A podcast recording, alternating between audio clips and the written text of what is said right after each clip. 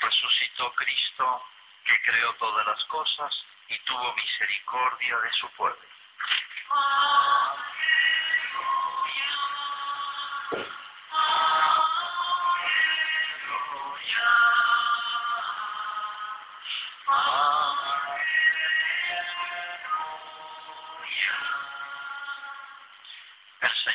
Con ustedes. Evangelio de nuestro Señor Jesucristo según San Juan. Jesús resucitado se apareció otra vez a los discípulos a orillas del mar de Tiberíades. Sucedió así. Estaban juntos Simón Pedro, Tomás, llamado el mellizo, Natanael, el de Caná de Galilea, los hijos de Zebedeo y otros dos discípulos. Simón Pedro les dijo, voy a pescar. Ellos le respondieron, vamos también nosotros. Salieron y subieron a la barca, pero esa noche no pescaron nada. Al amanecer, Jesús estaba en la orilla, aunque los discípulos no sabían que era Él. Jesús les dijo, muchachos, ¿tienen algo para comer? Ellos respondieron, no. Él les dijo, tiren la red a la derecha de la barca y encontrarán. Ellos la tiraron y se llenó tanto de peces que no podían arrastrarla. El discípulo al que Jesús amaba dijo a Pedro, es el Señor. Cuando Simón Pedro oyó que era el Señor, se ciñó la túnica, que era lo único que llevaba puesto, y se tiró al agua. Los otros discípulos fueron en la barca, arrastrando la red con los peces, porque estaban solo a unos cien metros de la orilla. Al bajar a tierra, vieron que había fuego preparado, un pescado sobre las brasas y pan. Jesús les dijo, traigan algunos de los pescados que acaban de sacar. Simón Pedro subió a la barca y sacó la red a tierra, llena de peces grandes. Eran 153. Y a pesar de ser tantos, no se rompió la red. Jesús les dijo, vengan a comer. Ninguno de los discípulos se atrevía a preguntarle, ¿quién eres? Porque sabían que era el Señor. Jesús se acercó, tomó el pan y se lo dio. E hizo lo mismo con el pescado. Esta fue la tercera vez que Jesús resucitado se apareció a sus discípulos. Es palabra del Señor.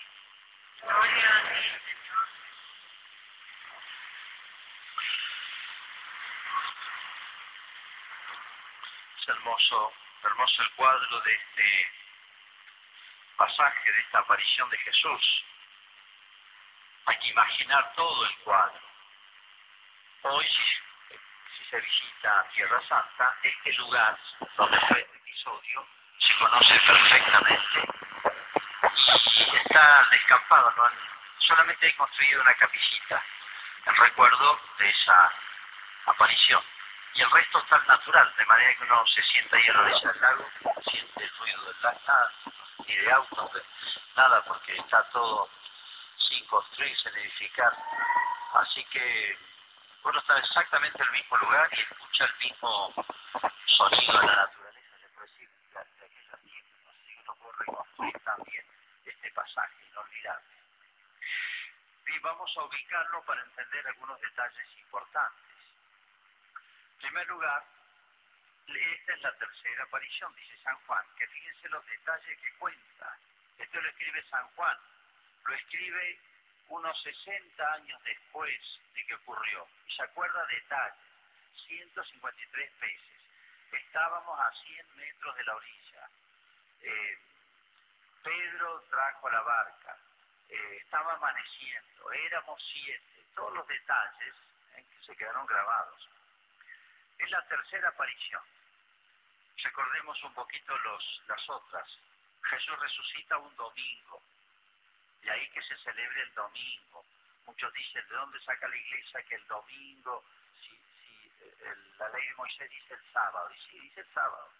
Pero justamente Jesús, para mostrar que lo que él, digamos, la religión que iba a comenzar era superación del anterior, continuidad pero superación de la religión judía, pasa del sábado al domingo. Por eso Cristo resucita el domingo.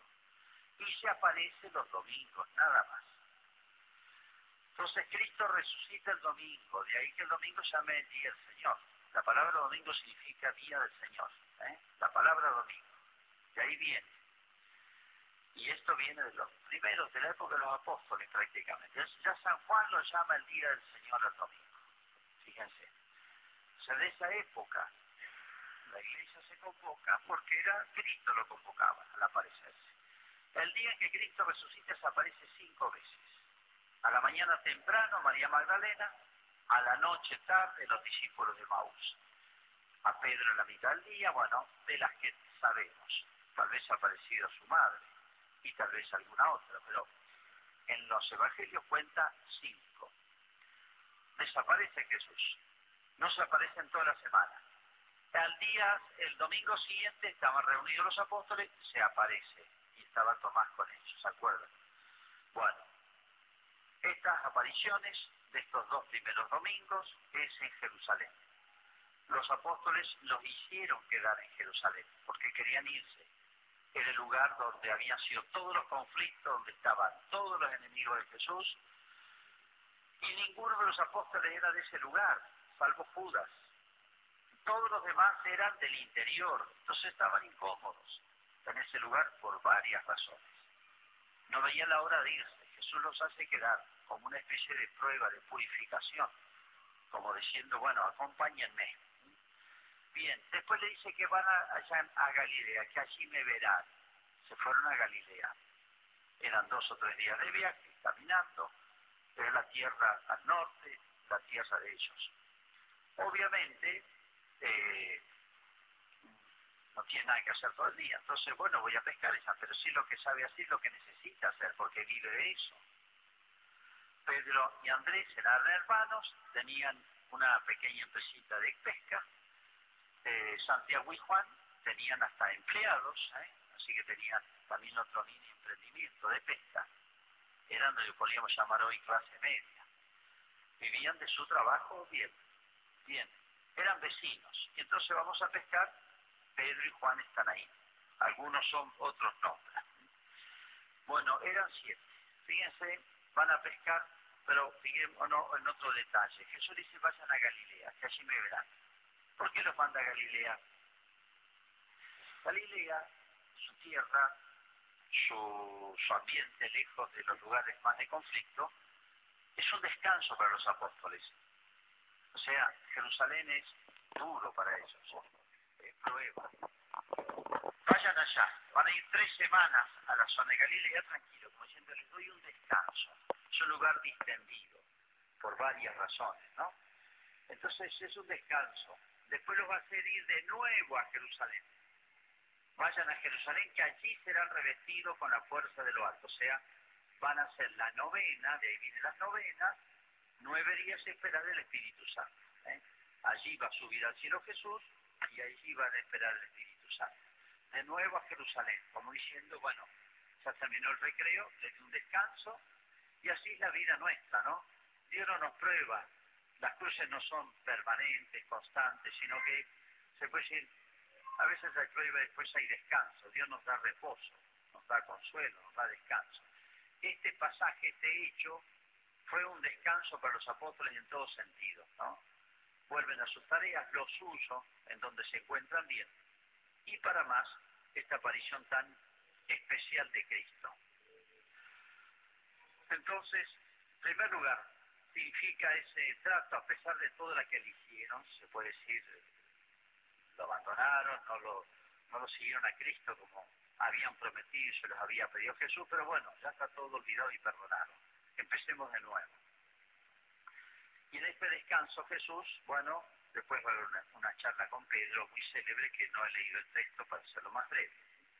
Pero esta pesca, como todas las acciones de Jesús, este episodio, este cuadro, tiene un significado muy especial.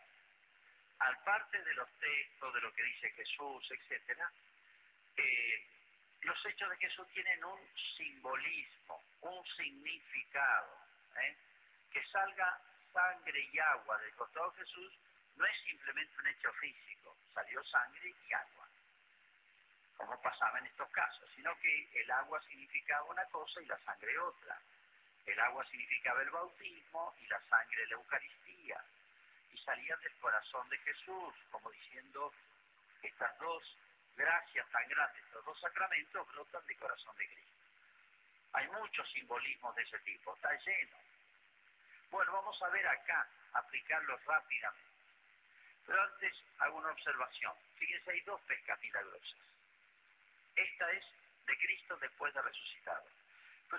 Otra antes, hace tiempo, que no se han olvidado porque ellos eran pescadores. También es parecida pero tiene eh, diferencias muy importantes para esta significación. En aquella están en el centro del lago, rema mar adentro, echen las redes, sacaron cantidad de peces, se les reventaban las redes, se les hundía la barca. Y en esta, fíjense, es distinto. Vamos a detener un poquitito en esta. La barca significa la iglesia. Como aquella famosa barca de Noé, los que se salvaron eran porque estaban adentro del barco. Nadie más se salvó del diluvio. Es una figura de la iglesia. La iglesia es el lugar donde nos salvamos. De este diluvio que es un poco la vida terrena, la vida nuestra en la tierra, que termina, se puede decir, matándonos, porque la condición humana es esa, el dolor, la enfermedad, la muerte. Bien, el barco este, aunque sea chiquitito, un botecito, era figura de la iglesia. Ahí sube Pedro, Pedro en cabeza. Bueno, Pedro es la piedra, es el Papa, es la cabeza. El mar es el mundo. A veces está tranquilo, a veces está agitado la vida. La vida nuestra en este mundo. A veces está agitado. Y en ese mar se hundió Pedro. Y Cristo caminó sobre las aguas, como diciendo, Cristo está por encima, pasó por encima de los problemas, de las dificultades de este mundo. ¿eh? Y Pedro quiso hacer lo mismo, dudó y se, se, hundió, ¿se acuerdan? El mar significa la vida nuestra en este mundo. Es así. La barca es lo que nos permite sobrevivir en este mundo, ¿eh? atravesar, atravesar este mundo como hizo tantas veces Cristo con sus apóstoles. Fíjense que está amaneciendo, pescan toda la noche y nada. Cuando Cristo les dice, tiren a la derecha, sacan. Acá hay un simbolismo muy claro. Está amaneciendo. El amanecer, la luz, es una figura de Cristo. Yo soy la luz del mundo. La oscuridad, ¿qué significa? Lo contrario. El príncipe de las tinieblas. Caminar como hijo de la luz y no como hijo de las tinieblas. La oscuridad significa el alejamiento de Dios, donde no está Dios. Donde no está la luz, hay oscuridad. Donde no está Dios, hay oscuridades espirituales, se puede decir morales. Toda la noche eran especialistas en pesca. De, de, padres, hijos, nietos, eran de generaciones. Eran pescadores. Eran los oficios de la época. Se heredaban, se aprendían en la familia. De noche era el momento especial, único para pescar. Son siete y no sacan nada toda la noche. ¿Qué significa eso? Y lejos de Dios la vida no da frutos. Se esfuerza, trabajo, mucho trabajo pescando y de noche, cansancio, y no rinde nada. Lejos de la luz de Dios, lejos de Cristo, lejos de Dios, se trabaja, se sufre, se fatiga igual, sin frutos. Está amaneciendo y aparece Cristo a la vista. La luz es Cristo, significa Cristo, significa Dios. Allí está parado en tierra firme Jesús. Los apóstoles están en el barquito, en el bote, en el lago. La tierra firme, ¿qué significa? Y ahí Cristo resucitado. La firmeza de la eternidad, la firmeza del cielo, la firmeza del paraíso, el más allá. Allí dice el Apocalipsis, en el cielo no habrá pena, ni santo, ni lágrima, ni dolor, porque lo de antes pasó. En el cielo ya no hay dolor, ni pena, ni nada que entristezca, que fatigue, que cansancio, sino todo gozar con Dios. Es el cielo. Y para siempre. ¿Qué significa la tierra firme? La estabilidad de la eternidad, desde vivir el cielo, donde Cristo resucitado ya está esperándonos. Me voy a prepararles un lugar, le dijo a los apóstoles con Cedefilio. Entonces, Cristo le grita a los apóstoles, primero les hace ver que sus esfuerzos no sirvieron para nada, a pesar de que eran especialistas, profesionales. ¿Tienen pecado? No, como decir, se dan cuenta que ustedes solo no sirven para nada, no hacen nada fructuoso. Tiren a la derecha. ¿Por qué le dice a la derecha? ¿Se acuerdan esa parábola de Cristo que la dijo hace poquito, antes de morir, dos días antes de la pasión? Cuando llegue el fin del mundo, Él separará a su derecha a su izquierda. A los de su izquierda dirá, apartados de mí, malditos al fuego eterno. Y a los de la derecha, venid benditos de mi Padre a tomar posesión del reino. Tiren a la derecha. Tiene ese significado. 153 peces gordos, dice. Muchos son los llamados. En la otra pesca tiraron y eran cantidad de peces, nunca dijeron la cantidad. Y acá sí dice la cantidad, 153. Y pocos los escogidos. ¿Por qué 153? Bueno, se ha estudiado, se ha averiguado. Los antiguos creían que había 153 en total variedades de peces. El total de las variedades de las especies de peces eran 153. Eso tiene un significado muy importante. O sea, eh, los escogidos, los que se van a salvar, son de todas las clases, de todos los tiempos, de todas las razas, de todos los pueblos, de todas las edades, culturas, etcétera, ¿no? O sea, la universalidad para todos. Fíjense que la pesca, ¿qué significa? Los apóstoles son los, bueno, Pedro es la cabeza de la iglesia, los apóstoles son los pescadores. Ahora serás pescador de hombres, le dice, de hombres, le dice Cristo a San Pedro, ¿no? Esa es la tarea de la iglesia, ¿eh? la, tarea del pescador que es, y pescar, era su profesión, de eso vivía. Y acá es la pesca de la iglesia. ¿Cuál es la misión de la iglesia en la tierra? No es dar de comer, no es construir casas, no es... También todo eso lo hará un cristiano. Pero la misión esencial, esencial de la iglesia, así como la misión de la medicina es sanar, la de la policía es custodiar, la del labrador trabajador es producir, la misión de la iglesia es salvar, orientar hacia el cielo. Por eso Cristo les grita, dice la y, el barco está llegando a la costa, está, acercándose a Cristo, es la iglesia. Los hombres, sin la guía, sin la inspiración, sin la indicación de Dios, trabajamos en la vida, nos esforzamos, nos cansamos sin fruto, de noche. Se hace de noche. Pero si seguimos la voz de Dios, la fe. ¿Qué es la fe?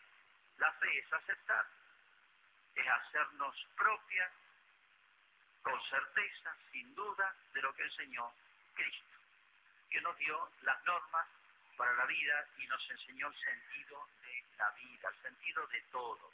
Eso es el cristianismo. Nos enseñó el sentido de todo, el principio y el fin de todo, cómo debe ser la vida nuestra en la tierra. Por eso, porque le hicieron caso a Cristo, pescaron. Le hubieran dicho, ¿qué sabes vos? ¿Quién sos vos? No, me hicieron caso y sacaron 153 peces gordos en la costa donde no hay pesca. Y habían pescado toda la noche sin fruto. Como diciendo, queda bien claro este simbolismo. Es decir, si nosotros vivimos guiados, orientados, inspirados, conducidos, iluminados por la fe, que es una luz que viene de Cristo, la vida se hace fructuosa. ¿Cuánto habrá valorado Pedro, viejo pescador? Este episodio lo entendía muy bien, era su tema. Una lección muy clara para los apóstoles. Lo llevaron hasta la orilla. Fíjense que la, el botecito iba con los siete hacia la orilla. Es la iglesia que se dirige siempre hacia la eternidad. La iglesia mira a la eternidad. O sea, la iglesia está mirando como un bote donde estamos nosotros metidos estamos arriba, o nos han pescado o somos pescadores. Y bueno, la iglesia siempre se dirige hacia Cristo, hacia el cielo. ¿eh? El fin de la iglesia es llevar las almas al cielo, como este bote, llevar los apóstoles hasta la costa, hasta la orilla. Esa es la misión de la iglesia. Pero fíjense otro detalle.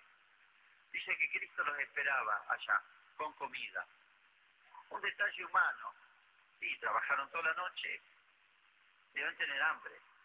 Y comer un pescado caliente, rico, como tomarnos mate. Hoy lo hubiera esperado con mate y torta frita también, si hubiera estado acá en Argentina. Pero bueno, ellos comían eso. Pescado asado, caliente, pan casero.